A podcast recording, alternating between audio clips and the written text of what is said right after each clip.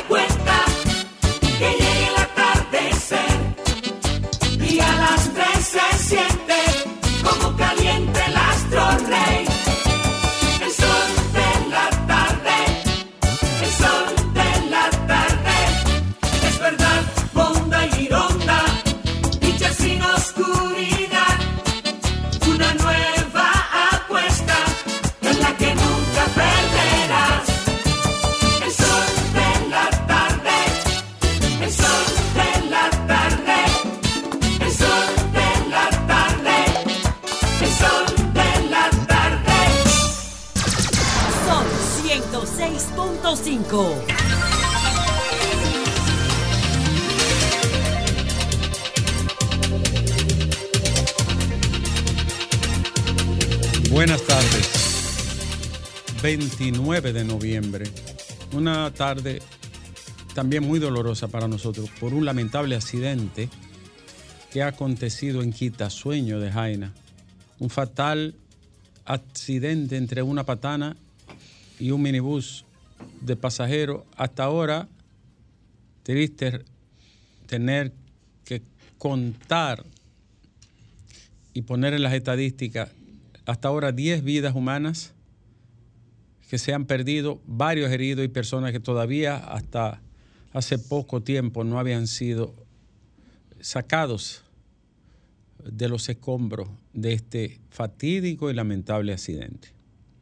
Como ustedes pueden ver las imágenes, Alejandro, Yoba, esas imágenes son del mismo lugar. Fíjense que hay un, un hoyo profundo ahí y precisamente en esa parte fue que la patana, hasta ahora lo que se recoge es que perdió los frenos en el momento en que iba este-oeste, ¿no?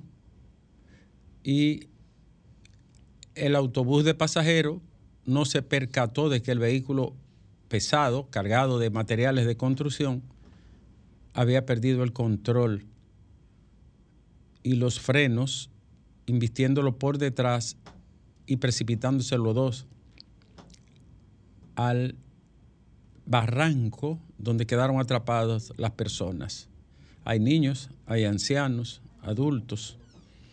Ha sido, repetimos, un lamentable accidente. El dolor, las pérdidas de los accidentes son incuantificables, empezando por la vida humana, por los daños, por las lesiones, por las personas que quedan lesionadas.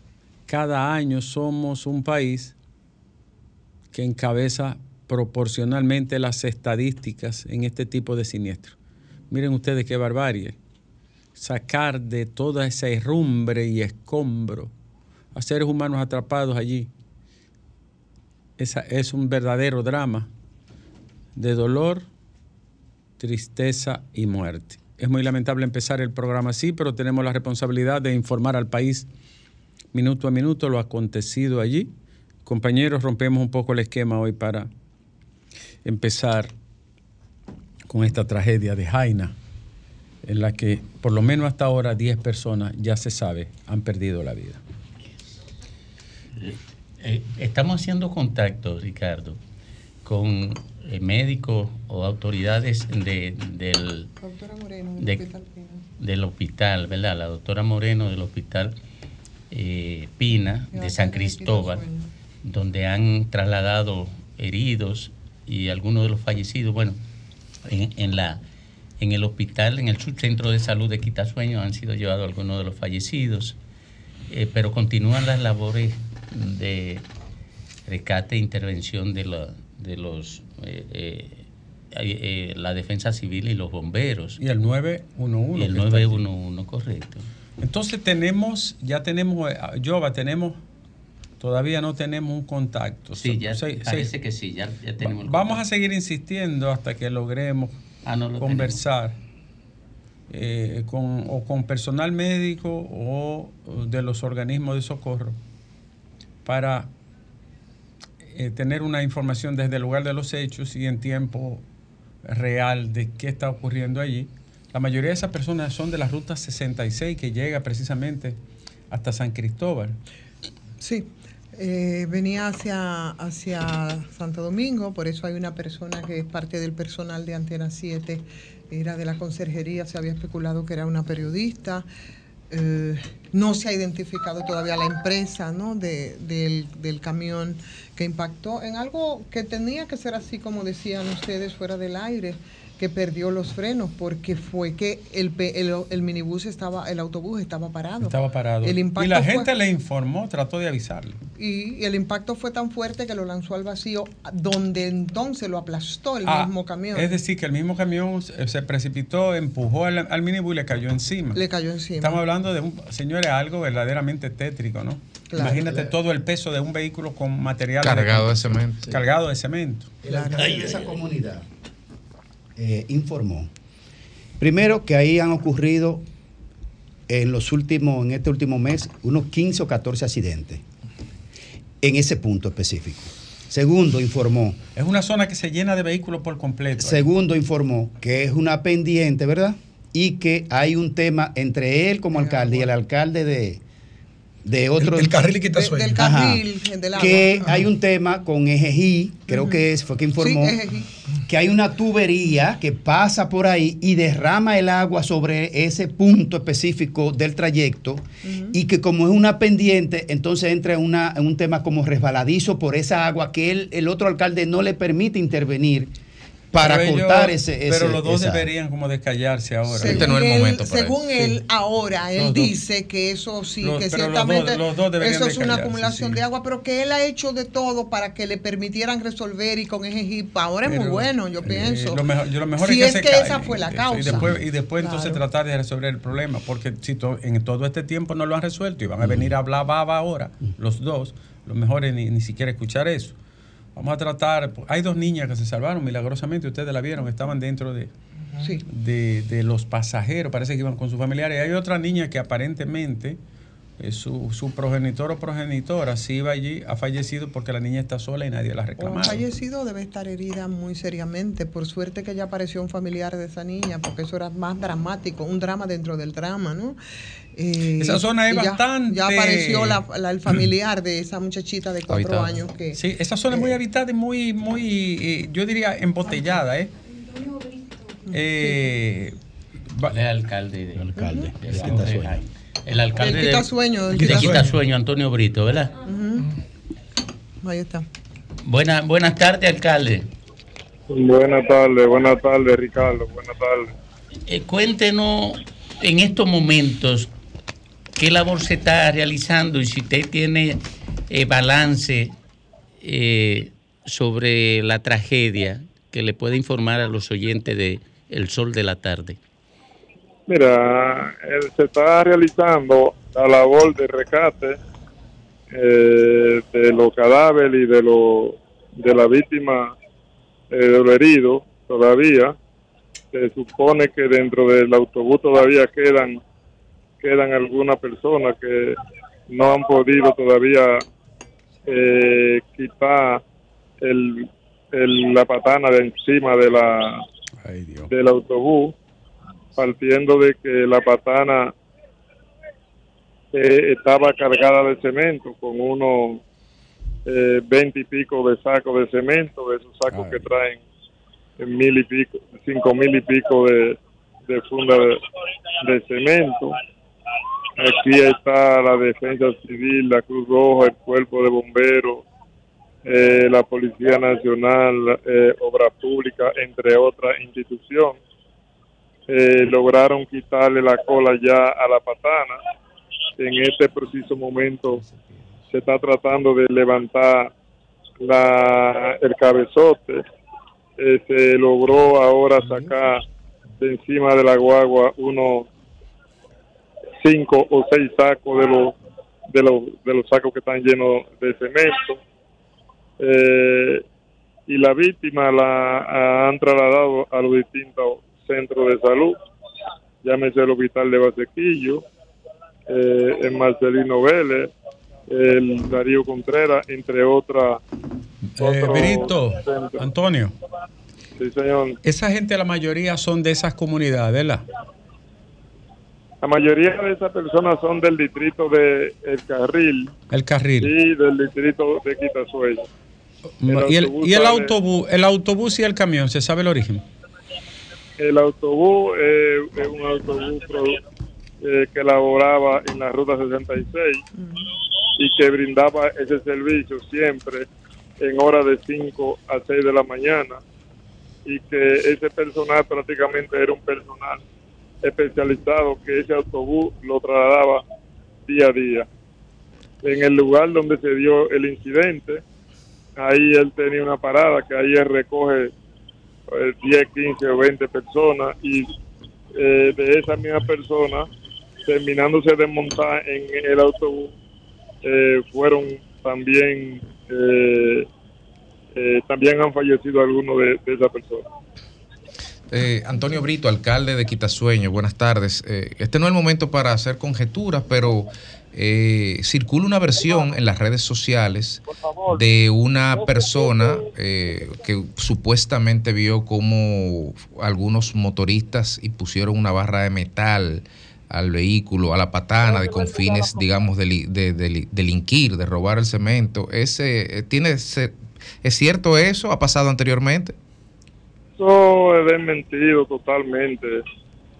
Eh, no, la hora que era, no era para eso. Además, el autobús venía delante de la patana y el autobús hizo su parada técnica que hace y tenía que tener cuatro o cinco minutos porque ya los usuarios que el autobús recoge ya estaban montados.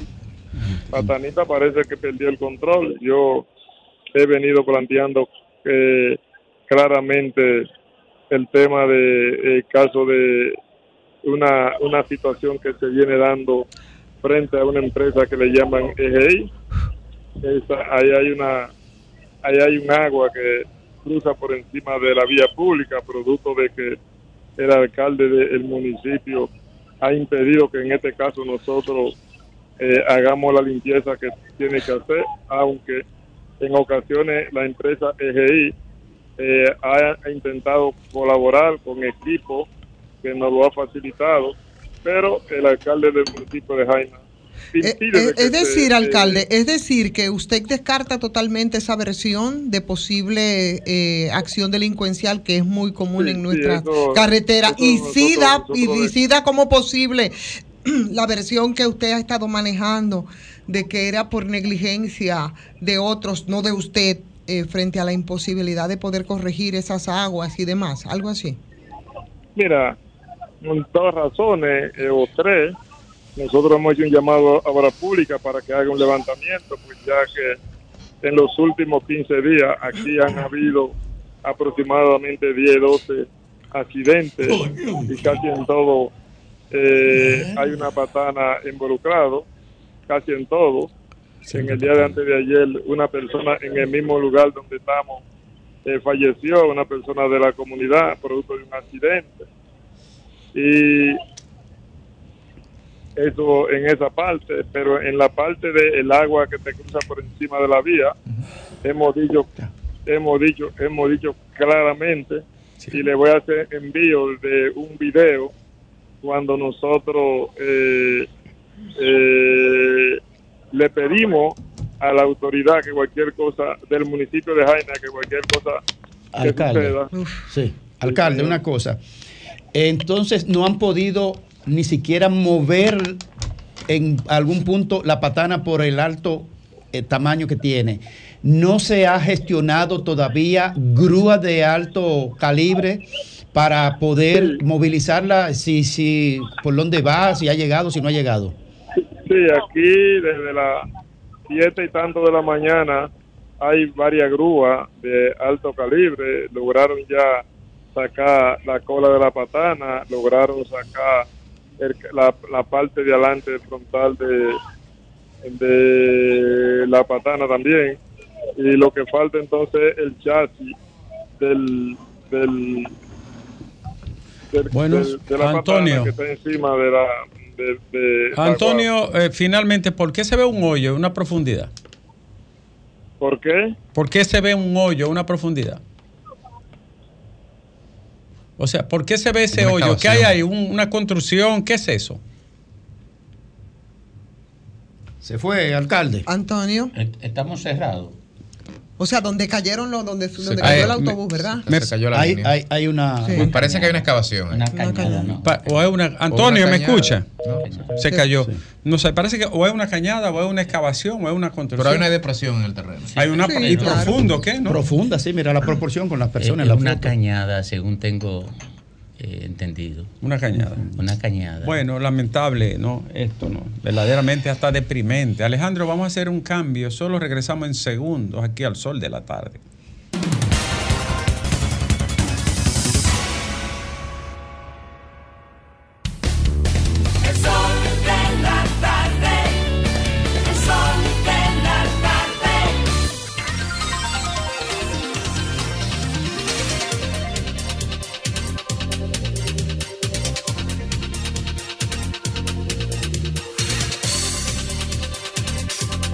Regreso aquí al sol de la tarde cuando faltan 10 minutos para las 3. Un testigo dice que probablemente la causa de este fatal accidente fue que la patana perdió el control y los frenos y chocó por detrás del autobús. Que los moradores y algunas personas que estaban en la parada le avisaron al chofer del vehículo, de la guagua, pero él no tuvo tiempo de poder arrancarlo. Y entonces le chocó por detrás, le embistió y, y se fueron ambos al, al- al precipicio. Le cayó la patana. El chofer del autobús murió, Sí. el de la patana está detenido, parece que no está herido de gravedad o, o- o algún impacto serio. Eh, eso es parte de lo que se ha dicho. Ahora, ah, se había dicho que una persona que estaba dentro del autobús había hecho una llamada pidiendo auxilio, o sea que parece ser que a pesar de que ya son casi seis o siete horas, Hay personas vivas hay personas vivas ahí dentro del autobús. Bueno, vamos a seguir viendo más informaciones rescatadas. aquí en el Sol de la Tarde, Alejandro, porque hay otras informaciones aparte de este suceso que, como señalamos desde el inicio, nos ha dejado impactado a todos, sobre todo hay niños, adultos, mujeres, eh, trabajadores que diario los recogía este autobús. Eso era una habitualidad, recoger a esa gente ¿no? y llevarlo a su lugar de trabajo. Eh, Alejandro, las informaciones de este día dan cuenta de que, bueno, hasta ahora son 10 personas, ¿no? Pero es probable, como dice Ivonne, que queden eh, ciudadanos atrapados allí, sabrá Dios en qué condición.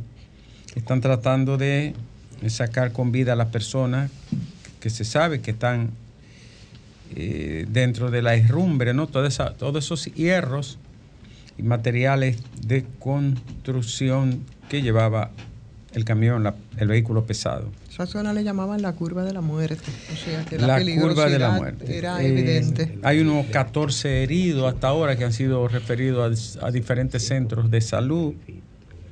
Algunos de ellos en condiciones muy delicadas y otros estables. Eh, la, niña ya se, por lo menos sobre el caso de la niña, ya se tiene contacto con algún familiar que la pudo ver a través de la prensa y las redes sociales. Otra información de este día, Alejandro, es que ya el Ministerio Público está a punto de concluir la lectura del caso Medusa. Solo quedaban 200 páginas ayer, es decir, que eso se termina de esta a la otra semana. Y la lectura de este documento va a determinar luego de las réplicas si el caso va a su casa o si va a la justicia. ¿Será por eso los pataleos de Bueno, tú sabes que sí, que sí, que, que está relacionado con eso. No hay manera de que eso no vaya a un juicio de fondo. O sea, eso no hay, no hay forma. Continúa la vista pública para la candidatura al Tribunal Constitucional. Y yo quería que ustedes se detuvieran en esta, señores. Porque hay que verla toda, ¿no? Aunque no es un día para chiste, pero el juez del Tribunal Constitucional, o aspirante a juez, Rafael Amauri Contreras Troncoso, le sugirió al presidente de la República y quien preside el Consejo de la Magistratura que rehabilite la Almería de San Cristóbal con la ametralladora San Cristóbal y los revólver Enriquillo. ¿Ustedes entendieron? Sí. Usted- Eh, sí. Yo creo que eso no merece ni. No hay, no hay que comentarlo. comentario. Se basta a sí mismo, ¿no? Ya él, él, él dijo para dónde hay que mandarlo. La Almería. A San Cristóbal. No, de, de lo que el día no pero, está para pero eso. tú haces esa pregunta en San Cristóbal y saca un 99% No, de pero claro, porque San Cristóbal Porque era está en la- empleo y la- vidrio también. No, pero y, y además. No, y la cultura, la cultura. La cultura. Señores, Eh, el drama de Kiko La Quema sigue en pie. Este hombre desde jovencito, tú lo conoces, ¿verdad? Sí, claro Eh, que sí. No, no habla muchas cosas, pero No, no, yo- limítate yo a responder. con- con- con- Porque me dicen que es peligroso. No, o sea, es una persona conocida, reconocida en, en- en el pueblo. Le cortó la mano a tres haitianos y mató a un policía y estaba en la calle. Pero le cortó la mano a tres haitianos, mató a un policía en el 2016, no duró ni meses preso. Trataron de apresarlo 10 veces y estaba en la calle. pero, señores, pero, pero eso no hay que ir lejos para saber que la policía, la DNC y las autoridades protegían a ese hombre. In- empezando por la Policía Nacional, protectora de este delincuente, ¿no? Hoy le corta la mano a tres seres humanos, te mata a un policía, tiene una banda de sicarios y está en la calle. Eso es lo que se sabe. Coño, pero qué raro. Allá tenemos a la doctora Moreno, Domingo. Sí, la doctora Moreno. La doctora Moreno, Ivonne. Sí, la doctora Moreno y vamos a preguntarle. Buenas tardes, doctora. Buenas Sí, tardes. buenas tardes. Sí, doctora. Buenas tardes, a las órdenes. Sí, sí, doctora, nos gustaría muchísimo saber. Estamos cuál- aquí en el sol de la tarde.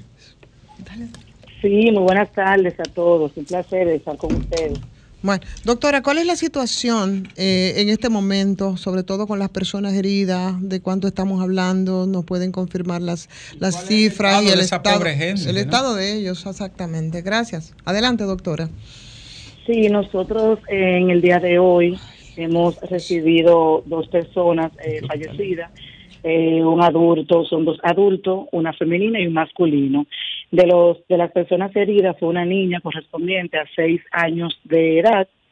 La niña sí fue traída al hospital por el 911 y recibió trauma ocular debido al contacto con el cemento.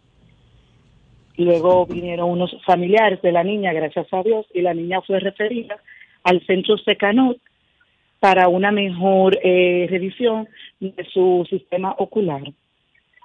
¿Cuán- ¿Cuántas personas se están atendiendo, doctora? De- el, el PINA, ¿verdad? El regional PINA, ¿de este estamos hablando? No, no, este es el Hospital Barce- Municipal de Barsequillo. Barsequillo. ¿Cuántas, Sí, ¿Cuántas personas han recibido? Sí, cuatro personas. Hasta ahora cuatro personas solamente. Ok, entonces podría decirse que su estado es estable, o sea, Sí, su estado es eh, estable, gracias a Dios. bueno. Que las cuatro personas es porque no tienen no tienen ninguna contusión de gravedad que amerite un mayor expertise médico y que la están llevando lo que han llevado allá a Valsequillo, ¿verdad? No, le dije que de las cuatro personas, dos personas fue en fase ya fallecida. No sé si me escucharon al principio. De las cuatro personas, dos fallecidos, uno correspondiente a un masculino de 54 años de edad y una femenina de 44 años de edad. ¿Tiene la identificación de, esas personas, doctora? ¿Se pueden identificar?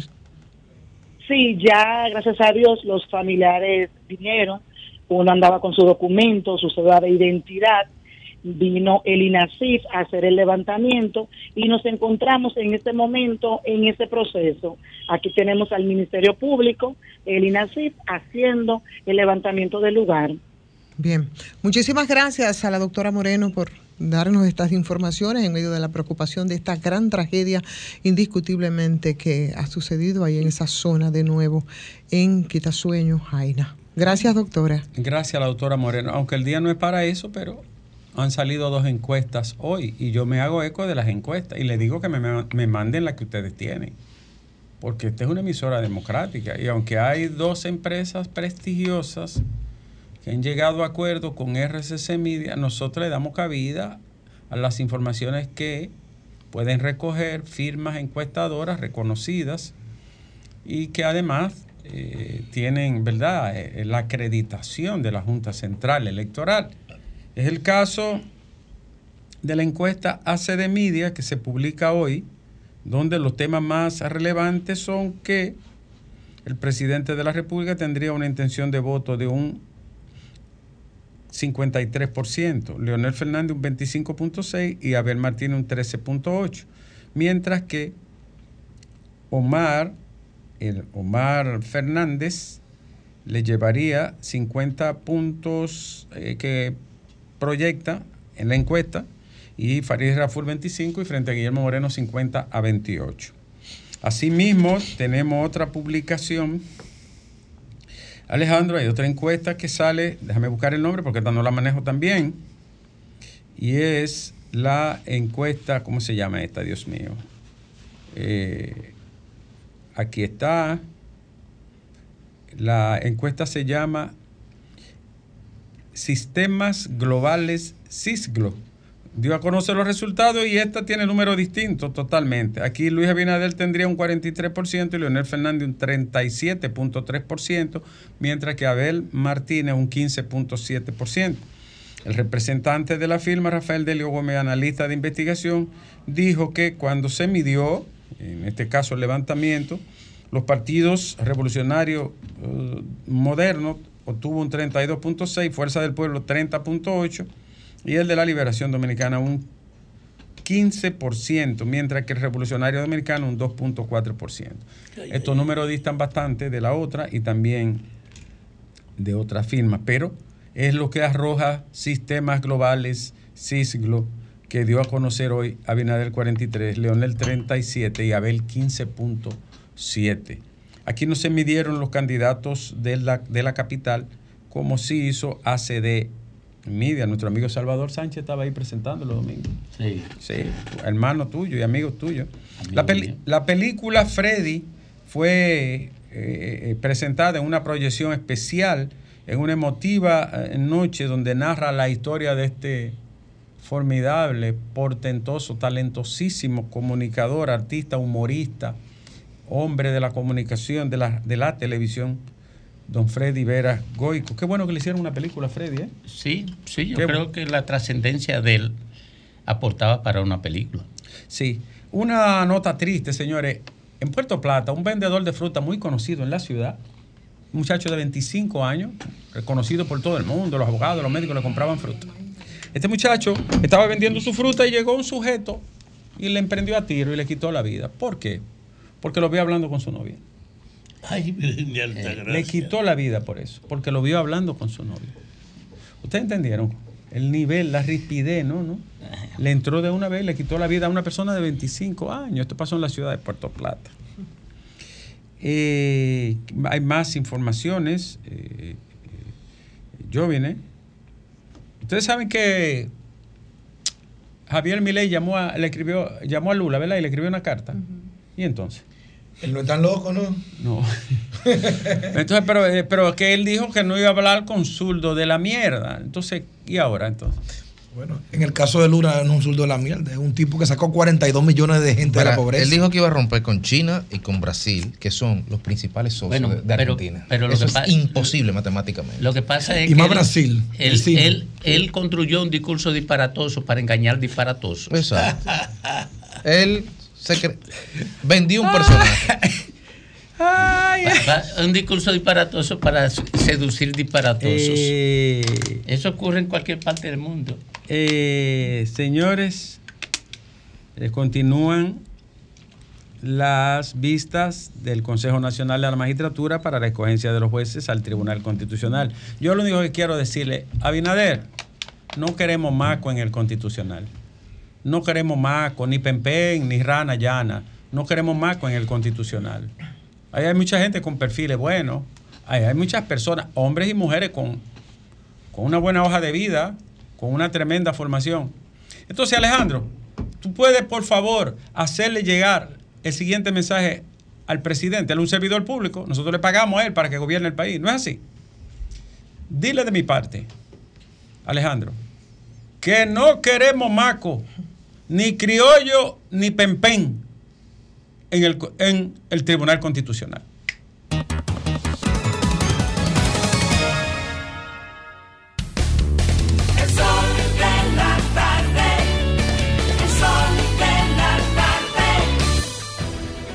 Sol 106.5, la más interactiva.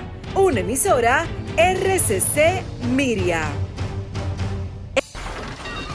Comunícate 809-540-1065. 1-833-610-1065 desde los Estados Unidos. Sol 106.5, la más interactiva. Cumpleaños Silvio Rodríguez, ¿verdad? Sí, señor. Ay, 77 ay, años. ay, ay, ay, ay, ay, ay. Silvio Rodríguez. Ay, ay, ay. 77 años. 77 años. Un grande de América. Mira, pero hay otro, un grande de aquí, cumpleaños. ¿Cuál? Héctor Guerrero Heredia. Ay, no me digas. Vamos a ponerle fanfarria No, no, a no, esto. él no es de aquí. Estamos Él no es hablando de. Silvio y tú Eh, hablas de eh, Héctor. eh, No, y además Héctor no- No estamos hablando de la gente. er, esto no es de aquí, no le ponga fanfarria. Que se la pongan por Pero se la Entonces merece, vamos a ponerle a Silvio. A Silvio, a Y Silvio, que le sirva a Héctor también. Ah. Póngale la fanfarria a Silvio y ponte una, una de las mejores del cual tú pondrías, Alejandro, de él. Fusil contra fusil. Oh, ta, ya. ta, ta, ta. Oye, esa es la que me inspira a mí. ay, ay, ay. Eh, él tiene una que se llama. El elegido. ¿Cuál? No, porque Una, esos son. Sí, pero esos son los clásicos. Pero hay una que no es tan comercial, que no es tan famosa. ¿Cómo se llama esta? ¿Cuál? La No es rabo de nube, no. No, no. la silla. No, no. Que tú me dijiste que Te doy una mejor. canción. Eh, Olio. Siempre que se hace una historia, se habla de un viejo, de un niño de sí. Pero mi historia es difícil. No voy a hablarles de un hombre común. Haré la historia de un ser de otro mundo, de un animal de galaxia. Es una historia que tiene que ver con el curso de la Vía Láctea. Es una historia enterrada. Es sobre un ser de la nada. Dedicada a. Héctor Guerrero y Heredia. Heredia, que también está de cumpleaños nuestro hermano Guerrero Heredia. Sí. Felicidades para ti. Y para Silvio, ¿qué yo le puedo desear a, a un monstruo sagrado así? A, a Silvio. Esa canción vale domingo, con eso se le paga a la humanidad entera. Sí, ¿no? sí. Pero oye, él vino con 21 años, vino aquí, su A- primera A salida. siete días. A siete días. Tenía 21 Con el años. pueblo. 21 años tenía él entonces. Y él tiene hoy 77 años de edad. No, No, pues, Feliz- ten- no, tenía, tenía más. No, tenía, tenía, que tener más. Tenía que tener más. Claro que sí. Ah, Silvio pero, Rodríguez. Pero ¿sabe cuánto hacen? 26 y 23, ¿cuántos son? 49. Que se reste Dice Juan, dice Juan Luis Guerra que él no es digno de soltarle el cordón. Imagínate tú. Ay, Dice. Juan, Juan Luis dice eso, ya tú sabes. Entonces, se me quedó una parte de la, de la encuesta ACD Media, de nuestros amigos, ¿verdad? De ACD Media. Alcaldía del Distrito Nacional, Carolina Mejía, 55.5. Domingo Contreras, 40.7. Eh, una diferencia con respecto a la del pasado, como apuntaba Félix, que Domingo tenía solamente un 30 y aquí tiene un 40 puntos. Es correcto. Subió- subió 10. Subió casi 11 puntos. Casi 11. En cuanto al Senado, eh, Antonio Tavera y Cristina, Antonio Tavera 42.2, Cristina Lizardo 45.3, le lleva 3 puntos. Eso, eso dice ACD Media. Omar Fernández 50.5, Faride 25.7, Vinicito Castillo 11.4. Omar Fernández 51.9, Guillermo Moreno 28, Vinicito Castillo 11. Así está la cosa según recoge la encuesta CD Media que ha, ha lanzado su octava entrega en el día. Guillermo marca más que Faride en esta. Pero ambos se despiden. Eh, bueno, Según, según la encuesta. bueno, según la encuesta, ¿no? Y según El tu can- deseo también. También. Sí, pero tú ¿Qué- eres, qué coincidencia? tú eres un analista aquí. Tú Pero qué coincidencia. No, porque coincidencia. Te trajimos fue analizar Pero, aquí. que- pero yo lo que dije fue que son coincidencias. Porque mira, mira, eh, eh, eh, Omar es más conservador que el papá. ¿Tú crees? Oh, pero siete Claro que veces. sí. La Entonces- pregunta es: ¿cuál es el mensaje de él? El problema es que la, soci- el problema es que sociedad es la conservadora. Entonces, No, pero estamos hablando de la encuesta. eh, Sí, pero eh, él- Alejandro, mándame a comprar tres vinos de los mejores que hay allí para Guerrero Heredia. Doctor, usted habló de, de Silvio, pero no dijo nada de Guerrero Heredia. De- no, para, tres vinos para Guerrero Heredia. ¿Pero de qué vino? Vino. The Force. The Force. Pago de, eh, pago de Capellanes uno y el otro de Carraspera. Eh, para, ¿Quién va- quién va a pagar eso? Para Héctor, yo lo pago. Para mi hermano Héctor. ¿Tú lo pagas? Yo lo pago. Hay que celebrar y, te eso. llama duda a ti eso. Sí, ¿Eh? claro. I- irresponsable. Tú una bajita. ¿Eh? Entonces, felicitan a Guerrero hoy los amigos. Eh, le pueden mandar, le- cualquier cosa que le vayan a regalar, se la pueden mandar conmigo, que yo mañana me junto con él a grabar. Eh, Ah, verdad. o se la pueden mandar conmigo también. No, contigo no, porque tú, puedes que, tú puedes que amanezcas con migraña. Eh, no, pero yo. Pero yo voy a me, amanecer. me dio tres, me dio tres veces la semana pasada. Entonces, señores, Alejandro, ¿qué tú crees si hablamos con la gente? ¿Podemos hablar con las personas? Pues vam- vamos a darle paso entonces a nuestro público hoy, en este día que es triste, por más que ustedes vean. Buenas tardes. Sí, buenas tardes, doctor Nieves. Buenas tardes. Muy, lamen- muy lamentable ese accidente. de Muy vaina. lamentable, hermano. Lamentablemente, están dos imprudentes, choferes de, de, de- de guagua, platanita, por Dios. Eso es algo lamentable para la sociedad. Por eso, yo le pido al gobierno que siga implementando el transporte escolar, ya que así nuestros niños no corren también tanto peligro con estos motoristas, que es la plaga más grande del país, Dios santo. Eh, el gobierno, con respecto al, al transporte escolar, es algo excelente, sumamente bien que ha hecho. Yo le pido al gobierno que lo siga implementando. Sígalo implementando. Yo también estoy de acuerdo con el transporte escolar. Domingo! Buenas tardes, adelante. ¡Nieve! Mi querido ¡Eh! 22, ¿cómo tú estás? ¿cómo está Ivonne Ferrera? Hola, hola, hola. Oye, Ivonne. Dime, Dionisio. Eh, eh, eh, que yo quiero te honra con tu visita a, a tu provincia Baruco que nos vio nacer. El flamante y eminente ministro de Agricultura, Limber Cruz. Te digo dónde lo, dónde lo, recibieron. Sí. ¿Dónde? En la casa de la cultura. ¿Por qué no que ponga una bota y que vaya a ver los predios agrícolas como están en esta zona? Que este es el trabajo de él, esta es la labor para que haga un verdadero informe real al presidente y se vea la situación que estamos viviendo los agricultores de esta zona. Así Que, que la inversión del gobierno con respeto al sector agropecuario está totalmente abandonado. Que tú, tú bien lo sabes, Ivonne Ferrera, que es así. Claro. Por otra parte, oye, oye, oye, por otra parte, le voy a recordar a don Papa Tavera que le tengo tanto respeto que del tiempo tenemos una mente lúcida.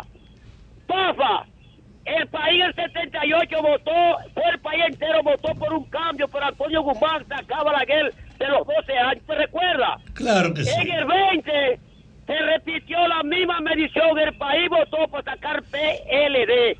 Ya no hay Leonel Fernández, ya no hay COVID-19, ya no hay guerra en Ucrania, no hay suspensión de las elecciones municipales. Entonces yo me pregunto, ¿van a sacar a mi amigo que tiene el voto? ¿Sí o no? Gracias. Gracias a ti, 22. Muchas gracias. Buenas tardes. Buenas tardes, doctor Nieves. Adelante. Yo me pregunto, ¿por qué en este país tiene un presidente de la República que estarle diciendo a un delincuente que se entregue? Si eso tienen que hacerlo los organismos de seguridad como los policías y demás. El mensaje del presidente ahí, yo entiendo que debió ser más bien en esa semanal con la prensa, debe aprovechar el espacio para decir por qué no se han cumplido decenas de sentencias del Tribunal Constitucional en su administración. Eso es lo que él tiene que velar porque se cumplan esas sentencias. Buenas tardes. Gracias a usted por llamar, señor. Buenas tardes. Buenas tardes, doctor. Adelante. Domingo, Joven, Sí. Ivón, Buenas Papa, el equipo, Braylin, Ciudad Juan Bo.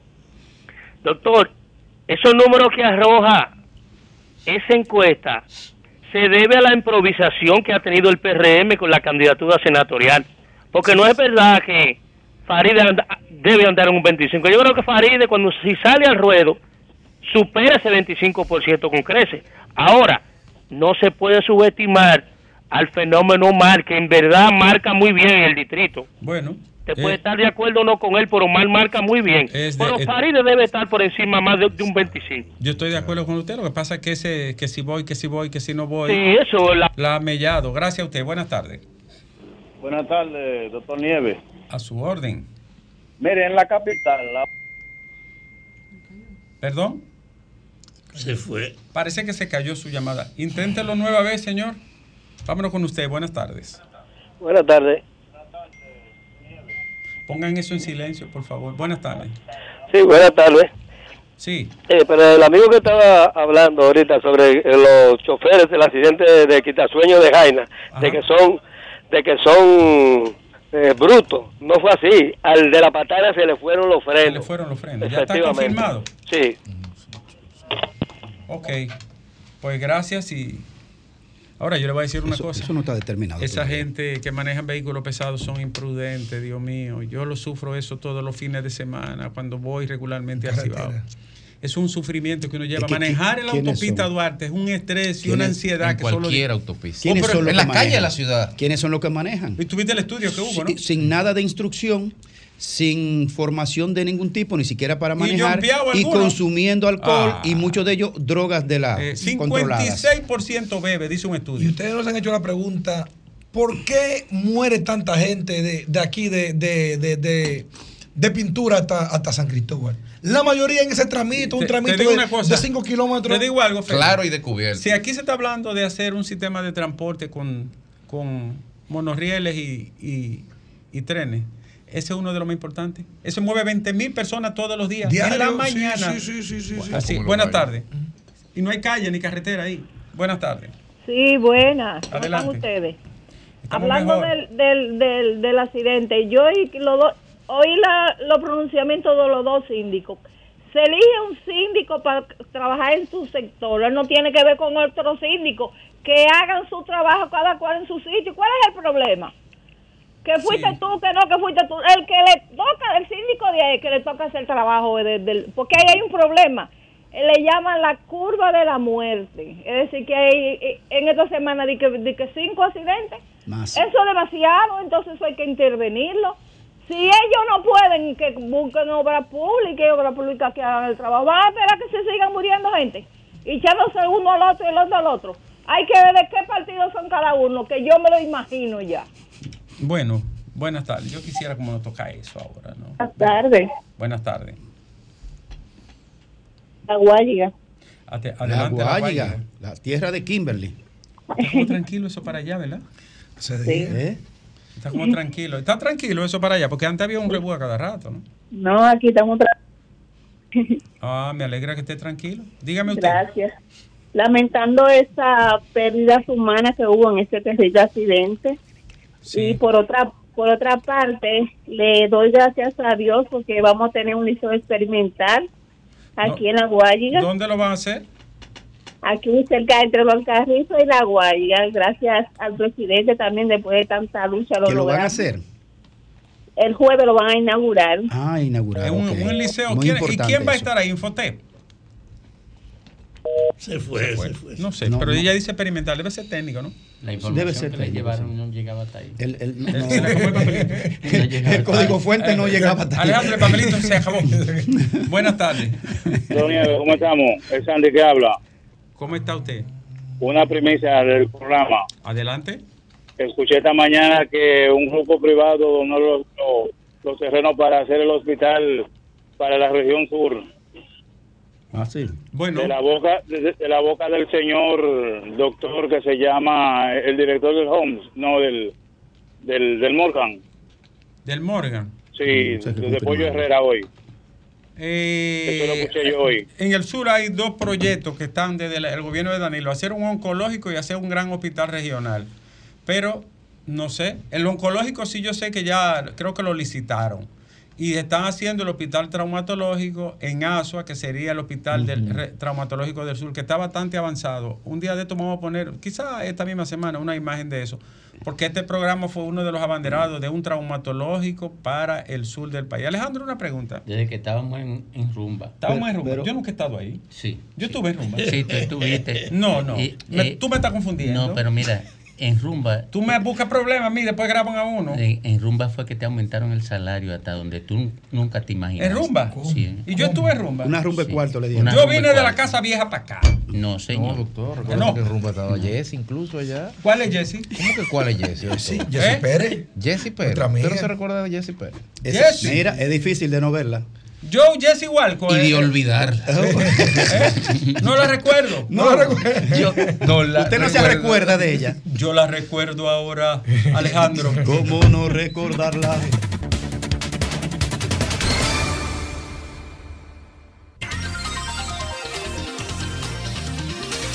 Son las 3.29 minutos aquí en el sol del país, en el sol de la tarde.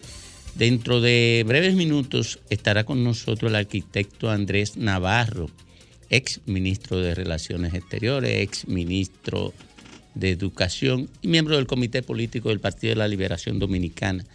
Él conversará con nosotros y ustedes.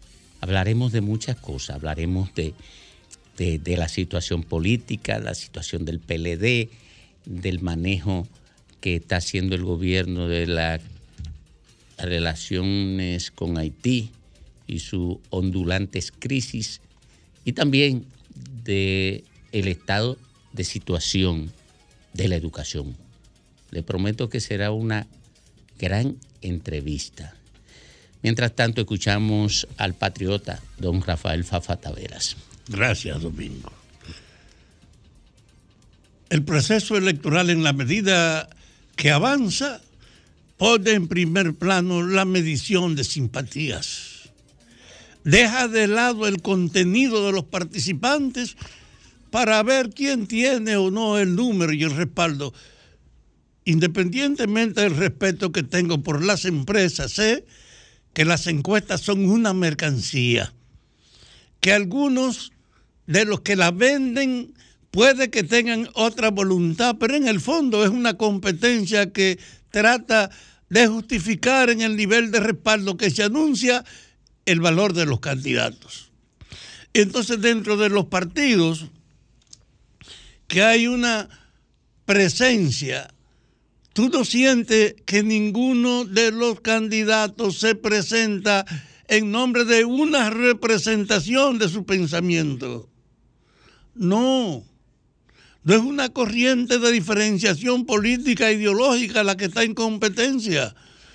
Es la competencia normada por el espíritu ventorrillero de lo que representa quién puede pagar que efectivamente tú aparezca, porque no hay noción de que es verdad pura y simple sin el interés de condicionar que se producen esos resultados de las encuestas.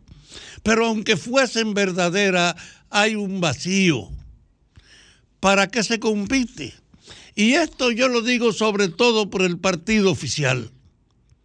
El partido oficial tiene en el presidente un candidato que llegó al poder ofreciendo una plataforma que no ha sido común, el cambio que viene. Él se asumió como una identidad del cambio.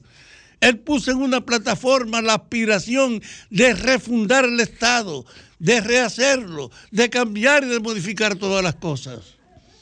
La vida le impuso un límite y él no ha podido mostrar su identidad con todo su compromiso del cambio.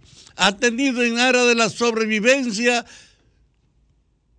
sin uno suponer que su oferta de cambio era demagógica, ha tenido que solo limitarse a tareas de sobrevivencia, pero en el proceso del cambio ha sido muy tímido. Yo insisto que tres procuradores en la justicia es una buena acción, pero si tenemos, si usted lo reconoce, una justicia profundamente prodida y corrompida, no puede quedarse solo con la ilusión de sus tres candidatos. Usted está al frente de la modificación de la policía, porque dijo que hay que refundarla y eso no es un problema de milagro, es un problema de tiempo, de orientación, de formación, de mejorarle la vida. Es un conjunto de cosas. Pero a nivel de la propuesta, ¿para qué usted quiere seguir siendo presidente? Yo quiero oír la justificación suya y asocio que usted tiene que tener la idea de que no ha podido desarrollar las promesas que hizo que no ha podido guiarse más que por algunas cosas del cambio que viene. Y usted tendría siempre una explicación que la gente puede aceptarle de que cuando usted llegó se le impuso atender al virus y al efecto de la guerra rusa y Ucrania. Y por eso no ha podido seguir la línea de su compromiso del cambio. Pero ahora yo quiero ver también en su partido los candidatos que siguiéndolo a usted son promotores de impulsar que efectivamente el cambio no se quede en las promesas. Yo quiero ver a Guido, yo quiero ver a Faride, que son hasta ahora dos jóvenes con un gran futuro, siendo ellos los portadores de la demanda de que la guía del cambio tienen que ser la referencia para todos. Yo quisiera ver una corriente de opinión entre los seguidores suyos y entre los candidatos del partido que se comprometan a ellos ser los que van a impulsar el cambio que está pendiente. Yo no he oído las razones de los que aspiran a ser electos su lucha es por presentarse como aceptable con encuesta, pero hay una separación en el mensaje que pueden hacer. Creo que ahora hay un vacío en la política dominicana. Un vacío porque el promotor del cambio no ha persistido con la fuerza que debió hacerlo. Y en su partido no aparece que surjan no aparece que surjan corrientes comprometidas con que ese cambio que los llevó al poder debe ser la guía para regularizar todo, para profundizar la actividad, para lograr la transformación que se prometió. Yo quiero ver por lo menos en el partido oficial la corriente de opinión que asume que su compromiso no es solo ganar, es impulsar un cambio que está pendiente.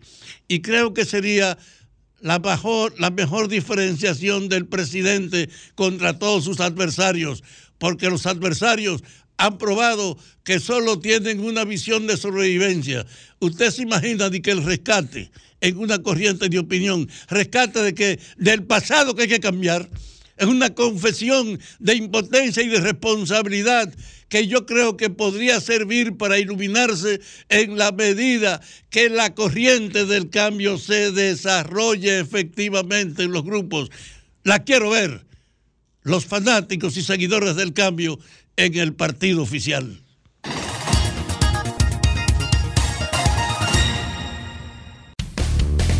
sol de la tarde, el sol de la tarde, el sol de la tarde. Son 106.5.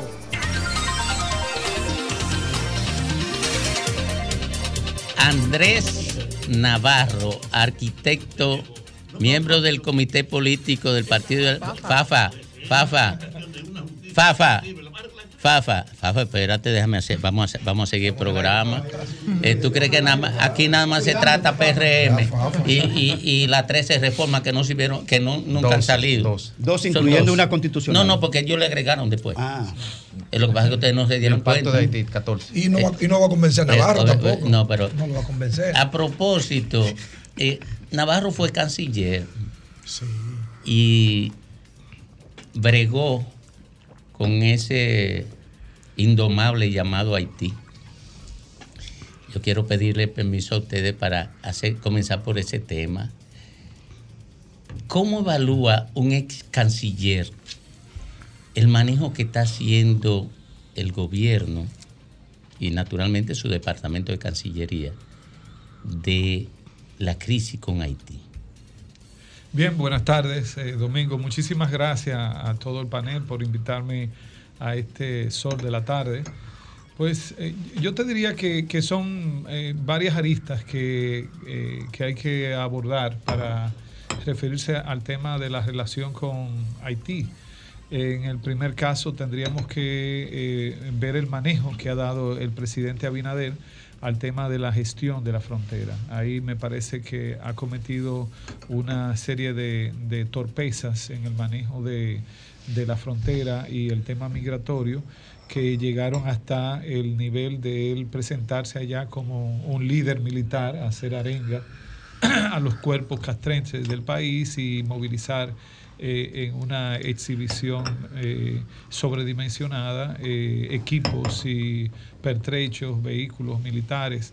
Esto, esto fue algo totalmente desatinado y realmente les diría, esto no se le puede facturar a la Cancillería. Ha sido un manejo de la diplomacia directamente desde Palacio Nacional que ha sido errático y que ahora pues estamos recogiendo los resultados negativos de un manejo de esa naturaleza. ¿Por qué razón? Porque eh, frente a Haití, del, el punto que hay que partir es que tenemos un país al otro lado de la frontera que no eh, posee un Estado, no posee un Estado equivalente al nuestro. Y las relaciones internacionales se manejan entre Estados. Eh, y por tanto, cuando tú tienes una situación de degradación tal en el Estado haitiano, que no tienes un interlocutor institucional eh, sólido, permanente, creíble, estable, entonces el- hay que cambiar la estrategia del manejo diplomático. Por un lado, enfocar mucho la relación de carácter oficiosa con los representantes de lo que pueda quedar de gobierno en Haití. Recordemos que en Haití no hay Congreso, no hay eh, monopolio de la fuerza, eh, no, hay un ejecutivo eh, no legítimo, sino simple y llanamente de facto. El, poder judicial está totalmente, casi totalmente desmantelado. Cuando tú ves ese panorama te das cuenta que no tiene un Estado eh, contraparte. Y por eso es que tanto el tema del canal, que eh, se ha estado construyendo para el desvío de, de, del río eh, Masacre, como el, el, problema migratorio, entonces tiene que manejarlo con relaciones oficiosas, con aquellos sujetos que de alguna manera tienen incidencia, tienen algún tipo de poder en Haití. Y aquí entonces hay que tomar muy en cuenta el sector empresarial haitiano, aquellos que todavía tienen intereses colocados en Haití. Son variables clave para tú poder ser efectivo en unas relaciones diplomáticas, vamos a decir, raras es decir, no, no eh, comunes en el caso concreto de Haití. Por otro lado, el frente de las relaciones, eh, eh, digamos, en espacio de internacionales como Naciones Unidas, como la OEA, en, esos espacios que son de relaciones multilaterales, es necesario también abordar el tema haitiano. En ese sentido, en esos espacios, posiblemente es donde menos errores se han cometido, porque sí he estado de acuerdo con la insistencia en cada foro internacional de que el abordaje sobre la crisis de Haití no quede al margen del debate entre los estados, entre los estadistas, ¿no? Así es que, eh, Domingo, en, en, resumen, me parece que el presidente, y les recomendaría, que se apegue, apegue más a las labores de Cancillería, donde está el expertise necesario que pueda asesorarle para que haga una, un, un, trabajo más eh, eh, efectivo para la defensa de la soberanía nacional, de la integridad de nuestro territorio y también de la imagen país. ¿Y queda algo del gobierno de Haití? ¿Queda algo? No, por eso te digo, no hay Estado. Entonces, entonces frente a ese manejo que usted le llama torpe respecto a las relaciones diplomáticas porque no tienen un Estado, ¿Debieron entonces con quién interactuar en este caso? ¿Con poderes fácticos? Bueno, como un empresariado que no daba la cara y mucho más allá de los de las bandas y, y, y de incluso eh, delincuentes organizados. ¿Con quién entonces? No, Ivonne, mira, yo, lo primero es, en una situación como la de Haití, nosotros tenemos que actuar como Estado dominicano eh, de manera eh, cuasi monolítica. ¿Qué quiere decir esto? Que el, el, presidente debió sentarse ante una situación como la que se estaba presentando con los diferentes sectores de interés de República Dominicana. Primero, ponernos nosotros, unificarnos nosotros. Esa, ese, ese, eh, esa imagen que trató de crear de que un pacto eh, aquí en República Dominicana para manejar el tema fronterizo fue a destiempo y además fue falso. Porque falso. No, no es claro, porque no estaban presentes, no fueron parte de las fuerzas políticas de mayor incidencia. Pero fueron país. invitados. Eh, no, entonces, eh, el, el, y además, déjame decirte, Federico, la cantidad de veces que se ha invitado a los diferentes sectores del país para un diálogo o un, pacto nacional, lo que ha, ha, han puesto a uno es en ridículo, eh, a, hacer perder el tiempo. Y ustedes saben eh, la estela de eh, falsedades que se ha provocado, que hoy en día el, el, Consejo Nacional o el Consejo Económico Social ha quedado prácticamente fuera de, de, la, de, la, jugada nacional en los debates públicos, porque lo usaron, lo mal usaron este gobierno y también nos hicieron perder el tiempo a nosotros. Pero por otro lado, yo les diría, también es necesario que el gobierno dominicano se siente con el empresariado que de alguna manera tiene intereses colocados en Haití. Porque es que cuando tú vas a tomar como gobernante una decisión bajo la mampara de la defensa nacional, de la soberanía nacional, tú tienes que medir bien cuáles son los reales intereses de República Dominicana para tú dar un paso. Esto no es cuestión de marketing, de imagen o de, o de discursos que generan una sensación de que tú estás trabajando por el país. Tú tienes que real y efectivamente trabajar para el país. Y por tanto debemos ponernos al unísono nosotros como nación frente a una situación como esa. Lo segundo es, de aquel lado tienes que identificar los interlocutores viables, así sea el diálogo oficioso. En el gobierno haitiano hay personas que tienen incidencia, tú tienes que identificarlas en lo que queda del gobierno haitiano o lo que entendemos como gobierno haitiano. Pero también el empresariado haitiano hay sujetos que son clave para que las acciones sean políticas, más cuando tú tienes un Estado que no tiene el monopolio de, de la fuerza. Claro. Entonces, eh, por esa razón es que entiendo que esa acción del presidente fue eh, repentista, posiblemente guiada más por asesoría de impacto de imagen que realmente de defensa de la nación. Ustedes hicieron ese levantamiento en el 2013 de, de, de la clase social, de clase empresarial en el 2013, a raíz de la crisis también que se creó por el tema de la sentencia. Sí, pero tú dices con Sí, sí, respecto me- a Haití. Sí, me, claro, me refiero dentro de Haití, de- Bueno, aunque, aunque había un gobierno más estable, pero lo habían diferentes sectores. Si hubo contacto con más sectores Sí, más, allá, de- más allá del, del presidente. Pongamos los primeros en qué se hizo aquí.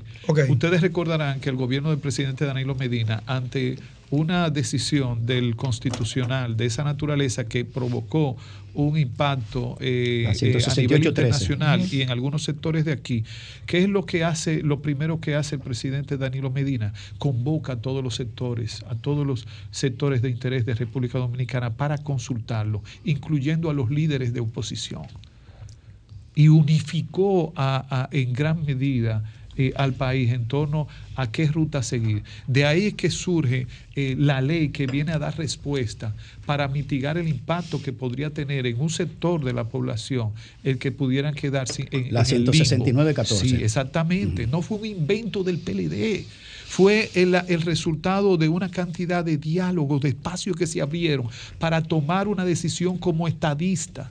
Y posteriormente, en el, en el caso de Haití, para ese momento, Félix, la situación del gobierno, todavía había un Estado haitiano. O sea, había un te- interlocutor todavía, con todas sus debilidades, pero eh, formal, legítimo, electo por el, el voto popular en Haití, y esa relación fue siempre formal en el ámbito de, de lo diplomático, Y tanto a nivel... respuesta, hubo respuesta del liderazgo político y en qué falló entonces ahora con ese llamado, porque que, eh, recordamos y está ahí, el presidente Luis Abinader hizo un llamado al liderazgo nacional, incluido el político, a raíz de los acontecimientos que se dio ahí en, en- en- en la frontera con el río Masacre. Y hubo resistencia y negación negativa de ese sector. Entonces, ¿qué Sí. fue lo que falló? ¿Fue la forma? no.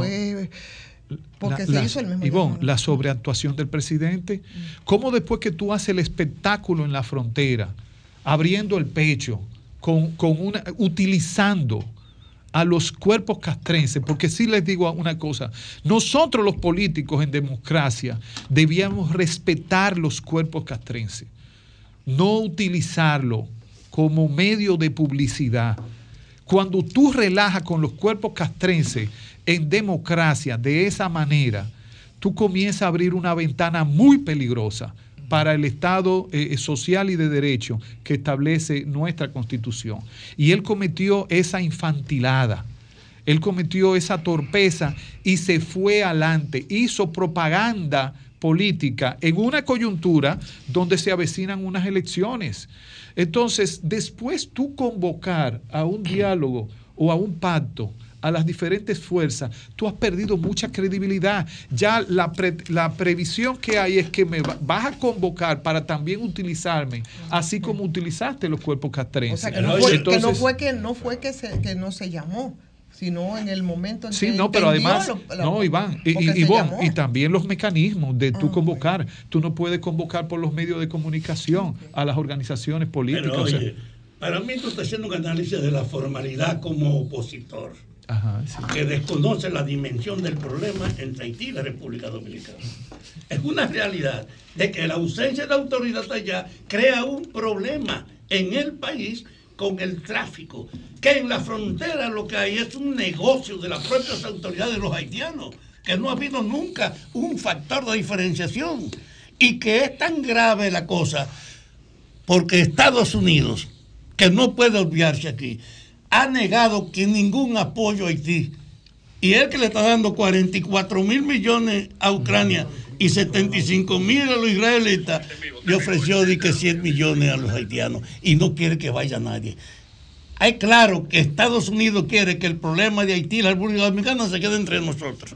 Todos ustedes, los políticos de la oposición, debían entender que la dimensión del caso obliga a una reflexión para que logremos un compromiso real para enfrentar el problema haitiano. eh, el presidente llamó a eso y como tú dices, bueno, antes hizo otras cosas y se dejó de lado. Independientemente de lo que ha pasado, hay que lograr una tendencia del compromiso. claro, Ahora, porque el exceso de la población haitiana aquí tiene un mérito en la base de la construcción y la base de la agricultura, pero es la ilegalidad. ¿Cómo tú regulas eso? El otro es, Haití es después de Estados Unidos el primer mercado de la República Dominicana. Comerciantes internos y haitianos tienen en el intercambio una fuente que ahora está perturbada. Desde ese punto de vista, hay intereses afectados y en el fondo un trato no apropiado de que Haití tiene que ser un tema del interés de todos los opositores, no un factor para en nombre de apreciaciones superficiales fomentar la crítica o el desprecio al gobierno. Yo creo que hay una conducta en el seno de los opositores que ponen en evidencia que el país no le importa, que es la oportunidad de aprovecharse. No, don Fafa, eh, no estoy de acuerdo con usted. O sea, usted tiene que partir primero de quién debe tener la voz cantante, quién debe dar el primer paso, quién debe tener el liderazgo. Ante un caso de, de situación internacional, debe ser el Estado dominicano y, y en él el gobierno dominicano y de manera personal el presidente de la República. Si el presidente de la República actúa de manera irresponsable frente a esa situación, nuestro deber, nuestra obligación como organizaciones de oposición es llamarle la atención, llamarlo a capítulo, no sumarnos como ovejita al show que él está montando. O sea, usted debe verlo en las dos dimensiones. Sería muy distinto, muy diferente si él tuviera una posición seria, responsable y no electorera, don Fafa. Más en una coyuntura donde se avecinan eh, elecciones. Entonces, el tema Haití no debiera ser para el gobierno dominicano un tema electoral y no debiera actuar de esa manera el presidente. Y entonces fuera más creíble. Y entonces la oposición pudiera colaborar, apoyar, unificarse en una sola causa pero con la debida confianza, porque aquí hay un tema de confianza para que nos relajen, pero es que, es que el, el rosario de engaños que ha tenido este gobierno llamando a los diferentes sectores, empresarios, sectores de oposición, es muy grande, comenzando por ese diálogo amplio al inicio de gobierno, que nos pusieron en unas eh, más de 10 mesas de debates temáticos y, y de reforma de la, de la institucionalidad del país y de las políticas públicas. Don Fafa, ¿en qué ha parado eso? ¿Qué nos dice a nosotros que ahora el relajo no va a continuar y que vamos a, ser, a seguir siendo objeto de burla y de, y de engaño? Entonces sería muy fácil decir, no, porque es un problema, un problema de, de protección del país y ustedes toditos tienen que venir para acá. Oye, pero si tú lo que estás es relajando, haciendo show. Entonces, el principal responsable de que no haya una nación unificada en torno a él es el presidente Abinader por su comportamiento. No, son ustedes los No, bueno, opositores bueno, que no quieren don en Papa, de la política don Pa- entenderse don- don de la Fafa, gravedad de ese pe- caso. Pero es que usted lo está viendo de manera unidim- unidimensional. No, desde el punto de tú. vista. No, porque nosotros dimos un ejemplo. Cuando en el gobierno del presidente Danilo Medina, cuando se abordó el tema internacional, ahí estábamos todos unificados, incluso los partidos de oposición. Pero no pasó porque nada. yo Sí, pasó ¿Qué es mucho. pasó? Se elevó la, la imagen del país. Oh, pero no logramos aquí que viniera la asamblea de, de la, de la Organización de, de Estados Americanos aquí y le demostramos que, no- que, que todo eso era una campaña falsa Es contra que el país. la OEA es una miseria también del dominio norteamericano. Usted sabe que no puede creer en la OEA. Bueno, pero eso, eso es ahora su punto de vista, pero El en ese no, momento, punto de vista real. pero en ese momento para nosotros fue clave traer la OEA aquí y ahí estuvieron todos los partidos de oposición. Yo soy testigo de excepción porque en ese momento fui el canciller que auspició Pero eso no como política nada, eso pública. no claro que ¿qué es lo sí. que? Claro que sí, porque la imagen del país ahora en los foros internacionales es distinta. Y ahora la pone en peligro Abinader con ese show, con, la, con los militares en la frontera. Es que se está jugando mucho, especialmente un país que tiene marca turística. Entonces, no, don Fafa, me- eh, con el debido respeto, le digo que usted lo está viendo de una forma unidimensional y no puedo estar de acuerdo con usted. Bien. Arquitecto, eh, el, tema de, el tema de educación, porque también es un ámbito suyo, porque usted fue ministro de Educación. ¿Cómo, en pocas palabras, usted diagnosticaría el estado de situación, como dije ahorita, de la educación dominicana? Bueno, Domingo, mira, con el grado de opacidad que hay en el sistema educativo hoy, específicamente en la gestión de la política pública, sería un acto casi de especulación uno decir, diagnosticar cuál es la, la- situación de la educación, porque uno no sabe hasta dónde se ha eh, eh, involucionado con todas las torpezas, los errores que se han cometido en estos tres años en el sistema educativo. Y no porque uno lo diga, sino todo lo que uno ve afuera.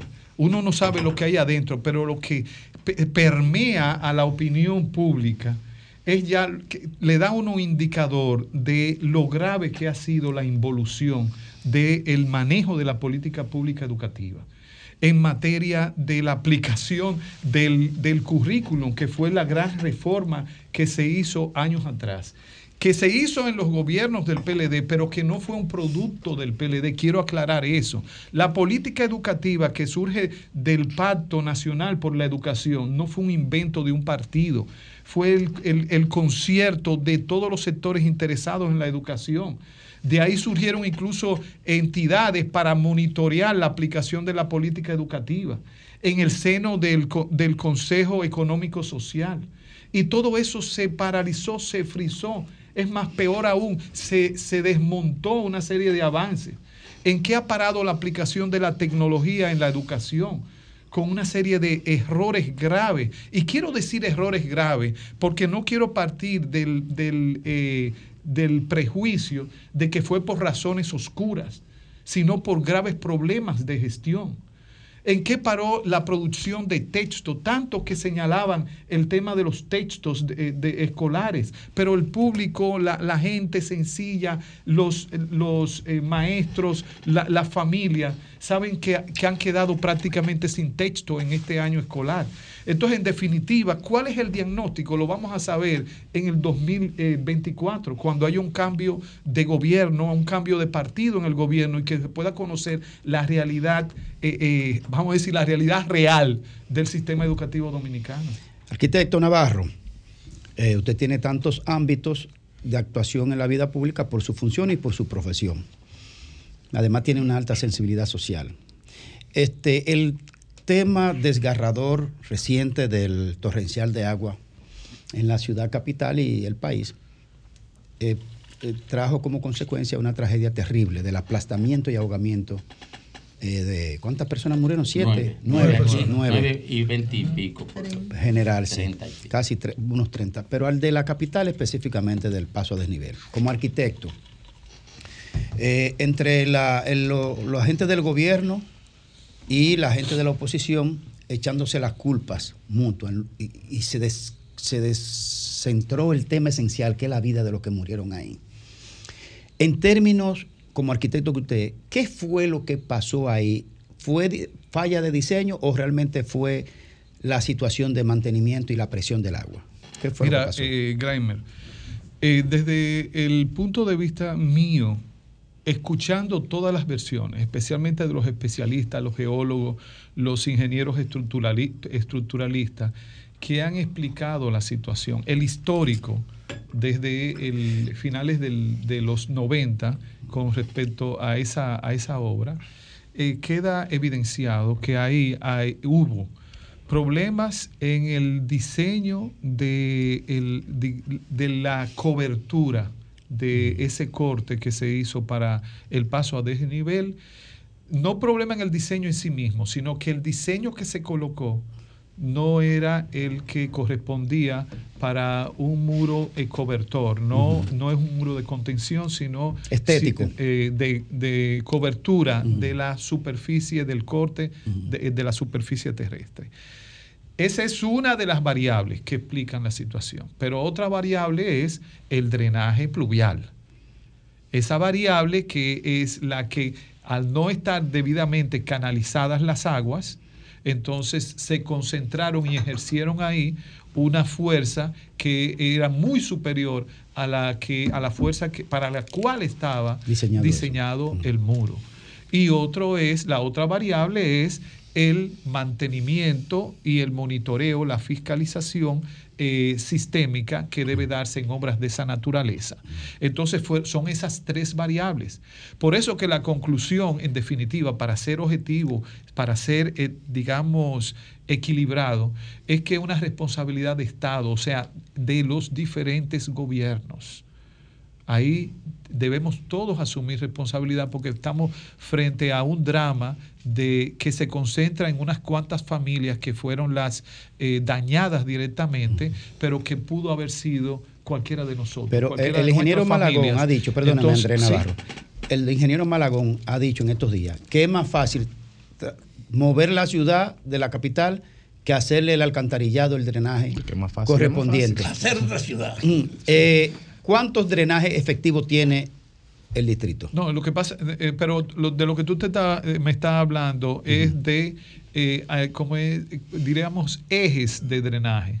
Pero cuando hablamos del drenaje de una ciudad, es decir, el sistema de alcantarillado pluvial, vamos a, a llamarle tal como debe llamársele, sistema de alcantarillado pluvial, eso como sistema eh, es mucho más que tú tener varios túneles o tuberías que drenen parte de las aguas de la ciudad. Le- le- un- el sistema, un sistema de drenaje pluvial de una ciudad va desde las obras más sencillas, que son los contenes.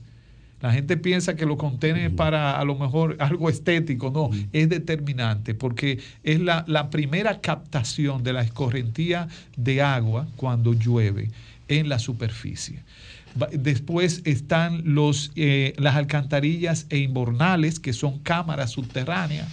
Están eh, obras tan simples como los badenes, las mismas cañadas, o sea, las cuencas naturales hidrográficas de la ciudad son parte del drenaje. Mm. Y están entonces las tuberías de gran captación de volúmenes de agua, que eh, pueden tener diferentes, 24 pulgadas, eh, 48 pulgadas, pueden haber incluso túneles como el que tenemos en la Nuña de Cáceres, por donde Sí. cabe un, un- un camioncito, un camión de carga, ¿no?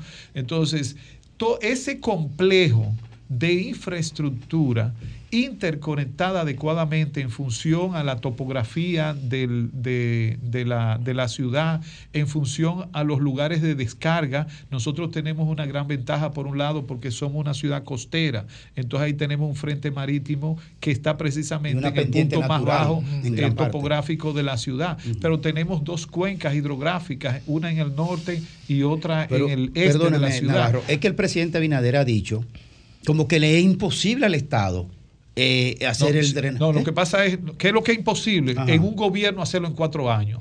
Por eso es que esas son de las infraestructuras que deben ser de Estado, no de gobierno. Y no puede ser atribuida a un ayuntamiento. Entonces, ¿qué es lo que, qué es lo que han hecho los demás países?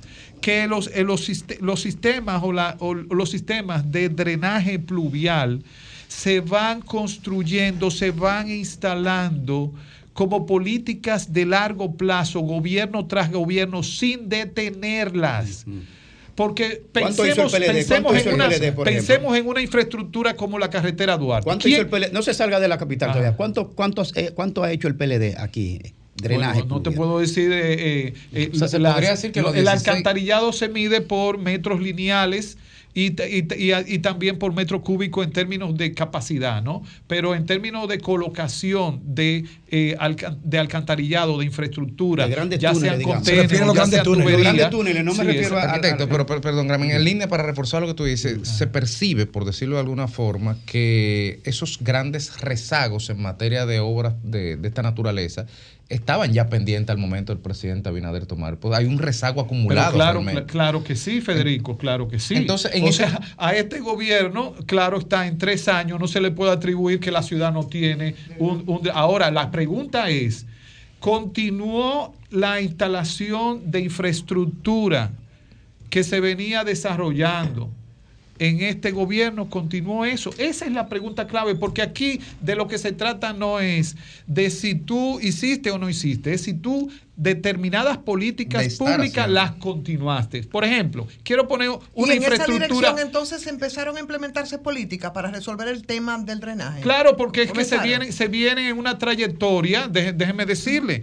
En el caso de la carretera, ¿quién hizo la carretera Duarte? La que nos une a Santo Domingo con Santiago. Americano. Eso viene desde Americano, americano. La- Los americanos, exactamente, los ahí se hace un trazado similar, o sea, vamos a decir en la dirección que está ahora. Y lo que hay ahí a- hoy en día e- Es, es de esa época. No, Eh, gobierno tras, tras gobierno le ha ido agregando valor a esa vía que es estratégica. De hecho, el actual gobierno está continuando esa acción. Eso es lo que se debe hacer con el drenaje eh, pluvial de Santo Domingo.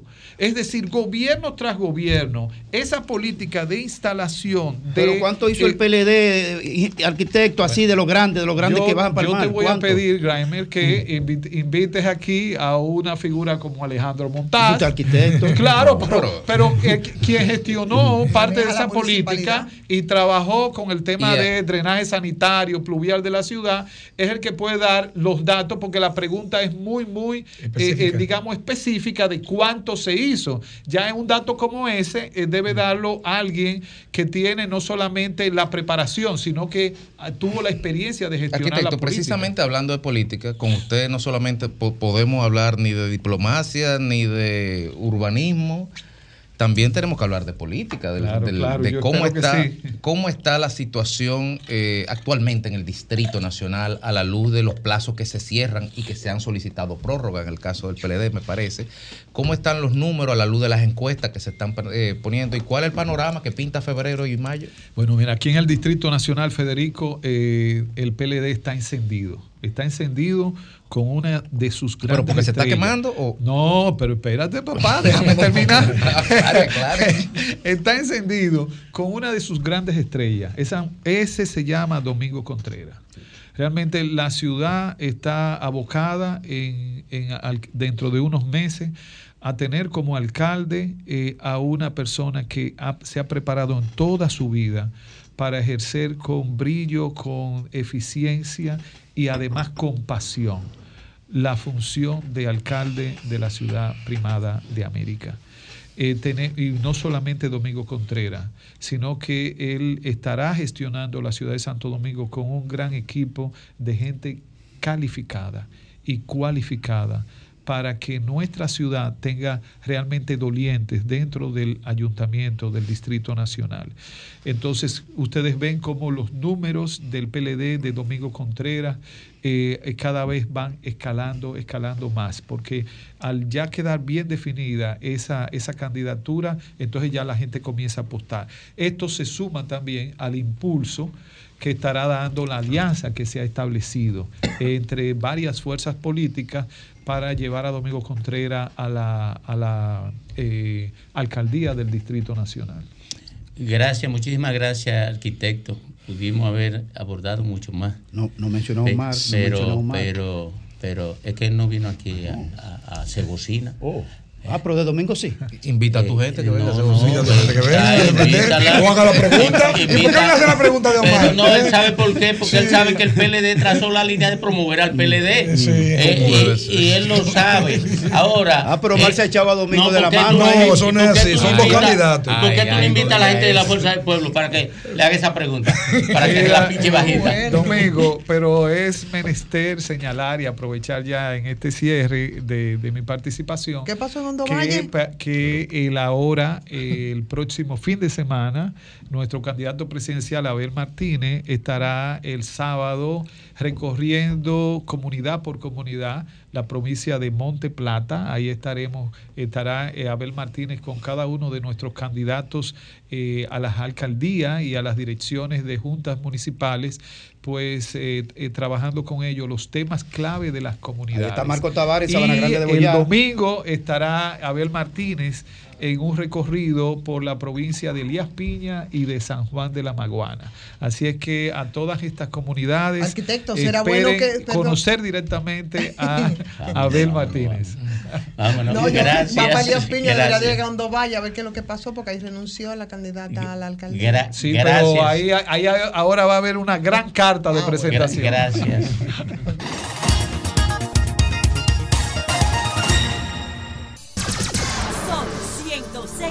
106.5. Cuatro 23 minutos aquí en el sol del país, en el sol de la tarde. A esta hora, la reina del sol. Ivonne Ferreras. Gracias, Domingo. Buenas tardes. República Dominicana, como todas las tardes, desde esta tribuna, que es el sol de la tarde.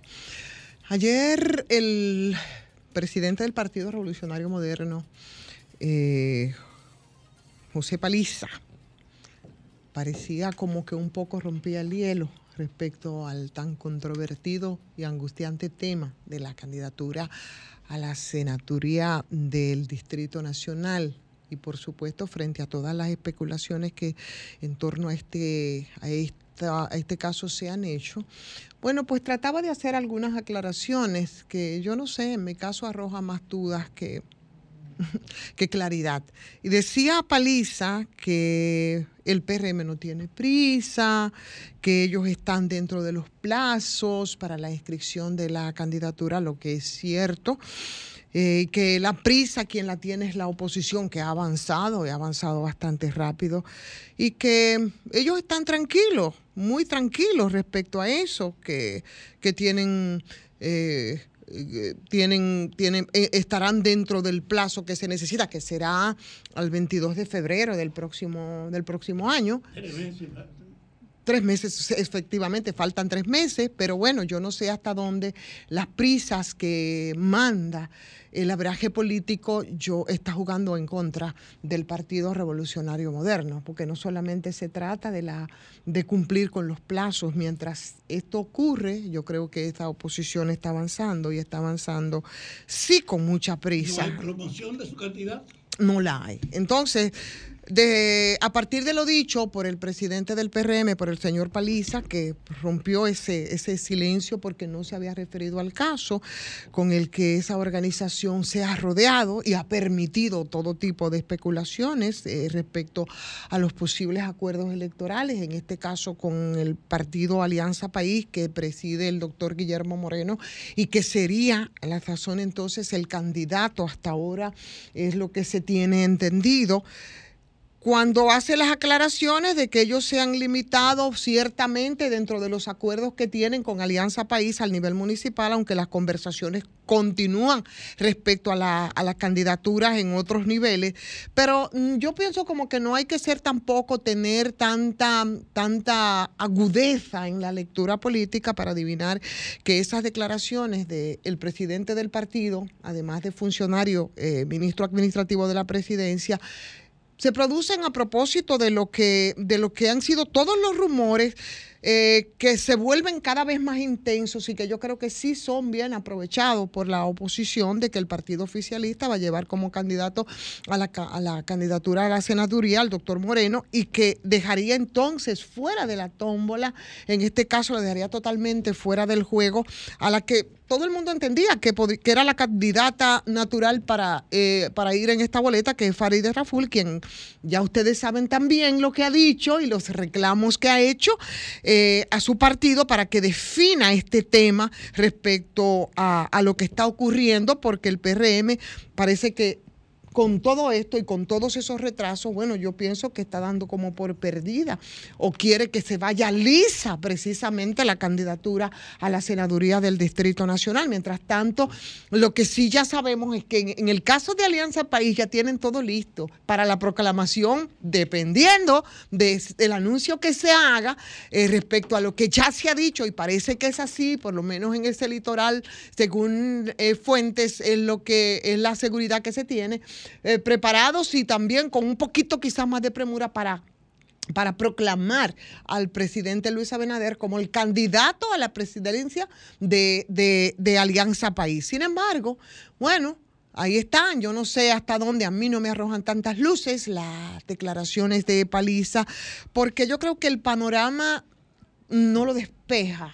¿No? No lo despeja porque, y al contrario, yo creo que de alguna manera como que crea muchas dudas porque estaría de acuerdo en este caso con lo dicho, este caso, por la senadora mm, del distrito, por Fari- con Farideh Raful, de que eh, en ese tiempo hábil que ellos tienen, ¿no? Eh, para anunciar a los candidatos, bueno, pues han debido dejar las cosas ya claras con Farideh Raful. Yo no sé cuál es la imposibilidad eh, que ha habido, porque tenemos entendido y nosotros incluso ofrecíamos los nombres aquí a través de estos mismos micrófonos de cuál es la comisión que se estaría, eh, que estaría manejando las cosas con Farideh Raful. No sé si la estrategia es muy similar, quizás en el caso de Farideh, donde evidentemente parece que no va a ser la candidata a lo que ocurrió, por ejemplo, con las, eh, las, la- las aspiraciones de Ramón Alburquerque o de Guido Gómez Mazara, que todo el mundo esperaba, wow, situaciones muy complicadas y hasta se hablaba de, de, de si no división, por lo menos... eh, que fueran situaciones que tuvieran impacto incluso en estos momentos electorales. Bueno, no sé si la misma estrategia utilizada por el presidente Luis Abinader, que según tengo entendido, tiene la decisión tomada de que el candidato sea eh, Guillermo Moreno, en este caso.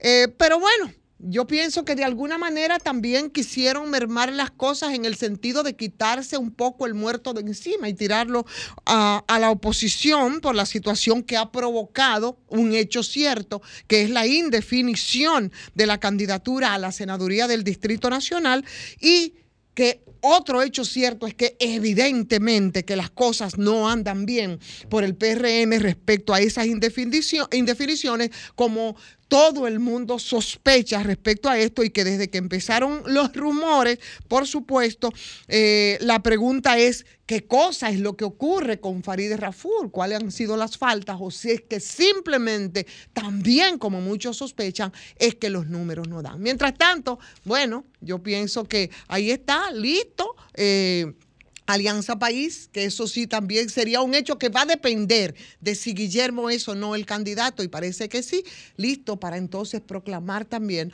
a Luis Abinader como candidato de Alianza País.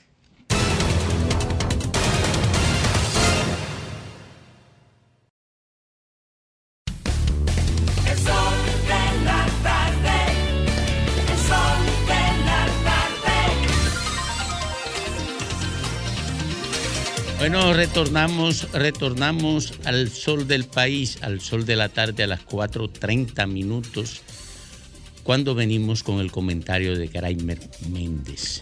Gracias Domingo y gracias a toda la audiencia de Sol de la Tarde, Sol del País. Bueno, la República Dominicana vuelve a estar de luto por otra tragedia que se ceba fundamentalmente sobre los más pobres. Un accidente que todavía no, tenemos, no terminamos de contar, cifras que duelen. En el día de hoy, en Quitasueño de Jaina, bueno, a esta hora que hago este comentario, ronda entre 7 u 8 fallecidos. A esta hora que ha- hacemos este comentario, ojalá que no suba entre 7 y 8. Unos dicen 7, otros dicen 8. Ojalá que cuando terminen de levantar todos los escombros, eh, esas- esa cifra se quede en ese mismo número. Eso esperamos. 30 personas en promedio dentro del autobús en el que iban niños también. Obviamente esto llena de luto a la República Dominicana, pero también se encienden las alarmas cada vez más con relación a la fatídica, el fatídico liderazgo de República Dominicana en accidentes y muertes, y muertes por accidente en el mundo, situado entre los primeros tres o cuatro del mundo, donde los demás son en su mayoría, creo que todos, del África empobrecida. Zimbabue, por ejemplo. En estos tipos de tránsitos llevan el liderazgo tres sectores. Y dentro de este accidente, dos de ellos. Por ejemplo, las patanas, que como aquí le decimos a, a- a estos vehículos de alto cilindraje, alto eje, como aquí le llamamos patana, para el que esté viendo este programa y no es dominicano, a esos grandes trailers.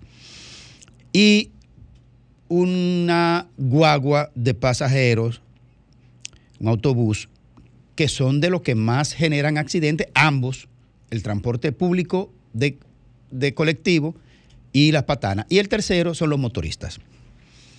Eso nos pone una cifra de alto impacto mundial. Y por consecuencia, nosotros que vivimos promocionando como marca país el turismo dominicano, cuando un turista que no ha visitado la República Dominicana busca cifras y busca informaciones, y es probable que esta cifra desvíe turistas para otros lados. De hecho, cuando un turista está en nuestro país, se sorprende del nivel de imprudencia y mala educación del tránsito dominicano. Dice, ¿cómo es que pueden vivir de esta manera? Bueno, de hecho eh, se ven involucrados con mucha frecuencia turistas, sobre todo de la zona del este, que es la más eh, que más re- eh, re- eh, recibe turistas. De hecho, en estos días se mató una, una joven, una mujer, una extranjera.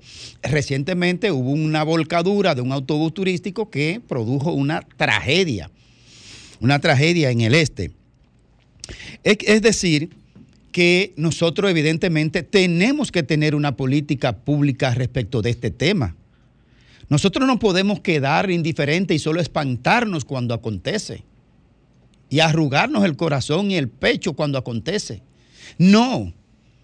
El Estado dominicano ya tiene que tomar una decisión respecto de esta realidad. Porque estamos hablando de sectores que usted puede controlar, no el factor humano en general, al margen de estos tres sectores que hemos mencionado, los patanistas, los guagüeros y los motoristas, se producen otros accidentes, obviamente, pero estos son los que más contribuyen a las cifras fatales. La ley 6317 lo dice textualmente, que tiene por mandato regular, supervisar la movilidad, el transporte terrestre, el tránsito y la seguridad vial y tiene bajo su rectoría a el órgano que lo, que lo regula, el Intram.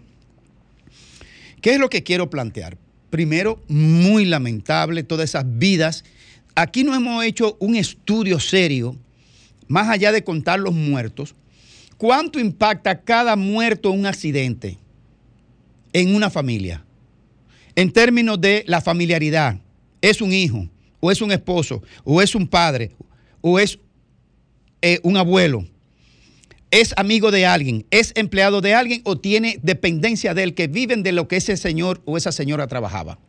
Eso no se ha estudiado. ¿Cuántos huérfanos dejan los accidentes? Eso debería estudiarse para que entendamos el impacto social y humano, además del económico. ¿Cuánto impacta en el tema de la seguridad, los seguros que tienen que cubrir los accidentes?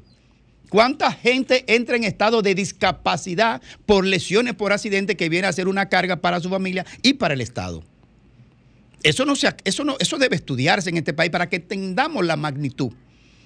Y entonces, a propósito de todo esto, le hago una propuesta al gobierno. Yo creo que la responsabilidad del empresariado que maneja el negocio de las patanas tiene un alto nivel de responsabilidad en estos casos, de muertes, heridos y daños materiales. Porque son ellos los dueños de ese instrumento que en Estados Unidos es catalogado como arma letal. En Estados Unidos, un vehículo de, ese calado. y por lo tanto los regula de una manera súper estricta. Claro, no nos vamos a comparar con Estados Unidos aún, nos toma mucho tiempo. Pero el rigor que se le sigue a los conductores de, de grandes patanas, de trailers en Estados Unidos, es una cosa impresionante. Creo que está bajo, bajo el regimiento inclusive está del FBI. Yo le propongo entonces al gobierno, debe con urgencia, urge, urge que el gobierno convoque a todo el empresariado que es dueño de estos vehículos de alto cilindraje, las patanas. Tiene que llamarlo a un encuentro y comenzar a regular el tipo de choferes, las condiciones de esos vehículos y su responsabilidad frente a los siniestros. El presidente debe convocar en principio al sector dueños de patana, el sector empresarial, a todos, y comenzar a tomar medidas de manera específica. Alejandro.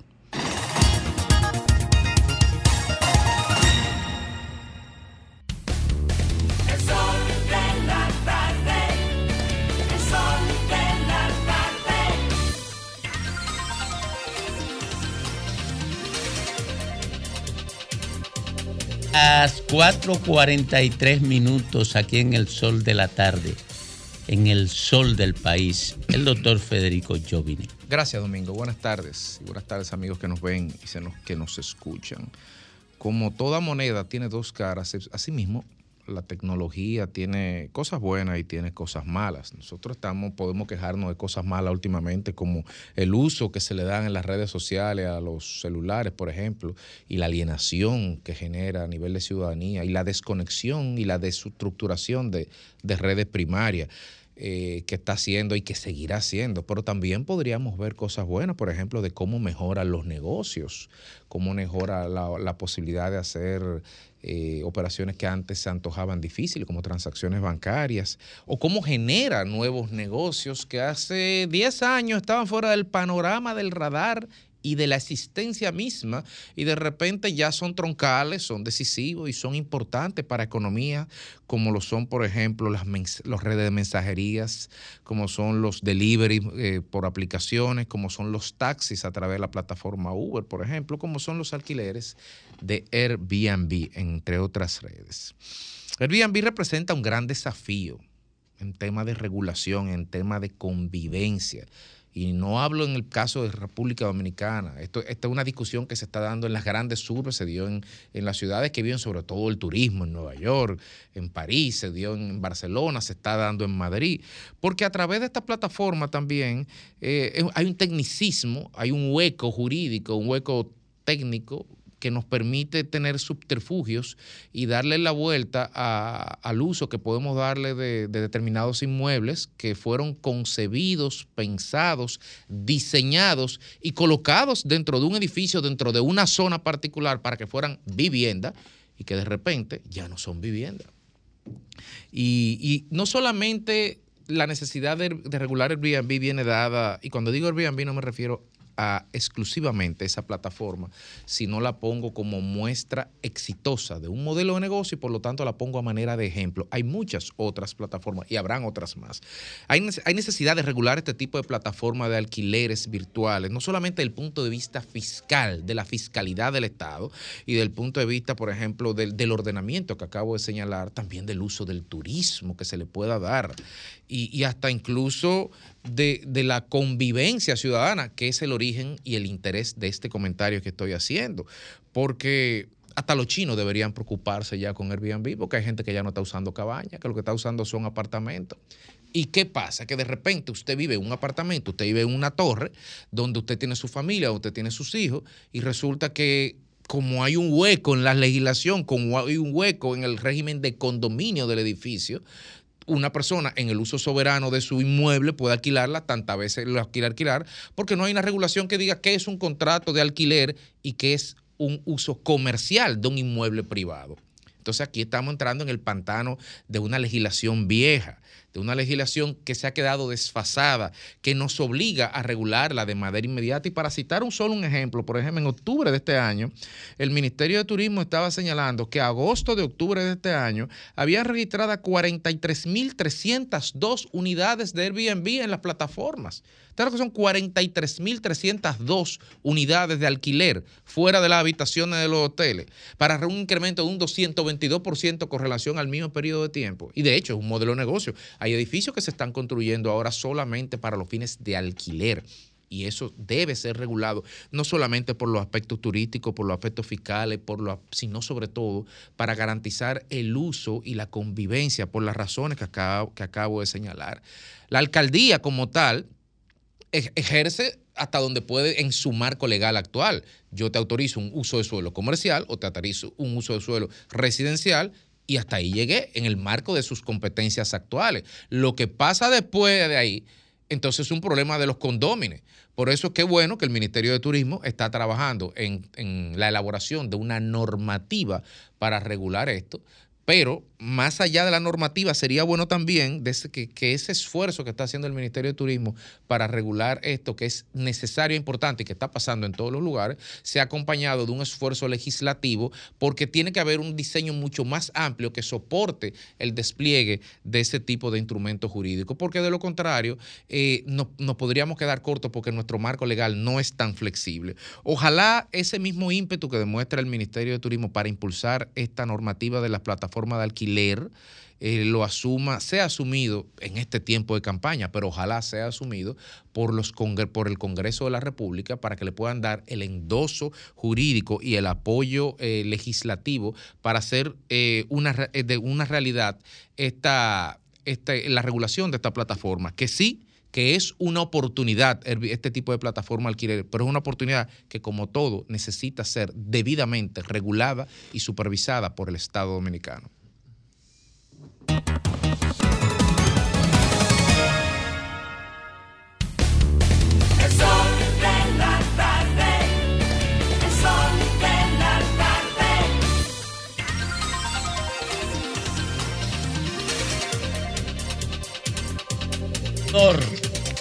En Ecuador, oigan esto, atención, atención. En Ecuador, la primera medida de el recién electo Daniel Novoa, que tomó posesión el pasado 23 de noviembre, fue expresar el rompimiento de él con su vicepresidenta. ¿Y cómo se expresa ese rompimiento? La vicepresidenta fue enviada a Israel como representante diplomática. Y dice la vicepresidenta cuando la entrevistaron, el presidente no me quiere cerca de él y por eso me envía a Israel. Don Félix Lajara. Muchísimas gracias, Domingo. La capital es la capital no solamente comercial, también es la capital política. Por lo cual todo lo que ocurra en el PRM, en el PLD, en la Fuerza del Pueblo o cualquier partido mayoritario siempre será de gran interés para los electores. Pero al mismo tiempo, la capital es la zona geográfica más racional que tiene el país. Por lo cual, es el lugar donde tú debes tener más cuidado a la hora de hacer planteamientos o propuestas políticas, a la hora de tú comportarte de manera política, valga la redundancia, un partido. El comportamiento que ha evidenciado el Partido Revolucionario Moderno ha sido prácticamente todo lo contrario a lo que ha hecho el PLD y la Fuerza del Pueblo. Por varios años, la disputa de quién era segundo o quién era mejor o que quién era el heredero de Juan Bosch entre el PLD y la Fuerza del Pueblo además de los sometimientos y los señalamientos de un gobierno que pasa, que es normal en este país, recuerden eso, siempre el que llega es bueno y el que se va es malo, no importa quién sea, olvídese de eso. Pero la Fuerza del Pueblo y el PLD se sometieron a un escarceo que no le permitía tener candidaturas con desarrollo político y que tuvieran garantías frente al electorado, porque el propio ambiente político del partido no le creaba un ambiente político-social para desarrollar candidaturas efectivas. Pero a raíz de la unificación de las candidaturas de la Fuerza del Pueblo y del PLD en la capital, haciendo dos candidaturas sólidas, una a la senaduría a la cabeza de el joven Omar Fernández y una a la alcaldía con el veterano conocido municipalista Domingo Contreras, parecería como que delimitó y marcó las pautas de lo que está pasando o de lo que podría pasar en el distrito. Yo tiendo mucho como mercadólogo a no criticar las encuestas aunque no me favorezca. Yo simplemente la analizo y la veo como un aspecto de la coyuntura más nada, porque es un retrato de la situación. Ya los criterios de si es buena, si es mala, si la pagaron, esos son criterios políticos y coyunturales que no es necesario el abordaje de fondo. Pero en el día de hoy acaba de salir la encuesta ACD Media, que ha hecho varias publicaciones y tiene números muy interesantes. Los mercadólogos, cuando vemos los números en una investigación cuantitativa en este caso, ¿verdad? Pues cualitativa tiene ya más los criterios, otros criterios. Vemos el comportamiento electoral. Y cuando tú ves el comportamiento electoral en el caso de Omar Fernández, con un sostenido primer lugar sólido en la encuesta del mes pasado y también en la de este mes, evidencia de que la alianza le ha consolidado como candidato en la capital, llevándole más de 15, 20 puntos, incluyendo todos los candidatos que tú le pongas. Pero al mismo tiempo, hablando de esa encuesta, tú ves el caso de la alcaldía del Distrito Nacional, que la anterior encuesta le daba a Carolina un 65% y que ahora le dio en esta encuesta entonces un 55% y que le dio a Domingo Contreras un 32% y ahora le da un 40%.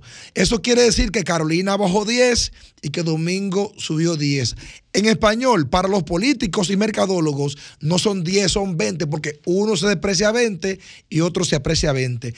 Lo que yo veo en el día de hoy en el panorama político en la capital es que habrá una contienda fuerte, los partidos políticos tienen que ajustar su estrategia, pero ese dime direte dentro del PRM de quién es el candidato a diferentes posiciones y el invento inclusive como en el día de ayer o en el día de hoy que Carolina podría ser candidata a senadora o que, o que Pacheco podría ser candidato a senador o alcalde o viceversa, es evidente que está creando en el votante de la capital que busque otras, otras opciones. Entonces, es evidente que entre Faride, Pacheco, David Collado y Carolina, realmente el PRM no sabe qué hacer. Yo diría que Nananina.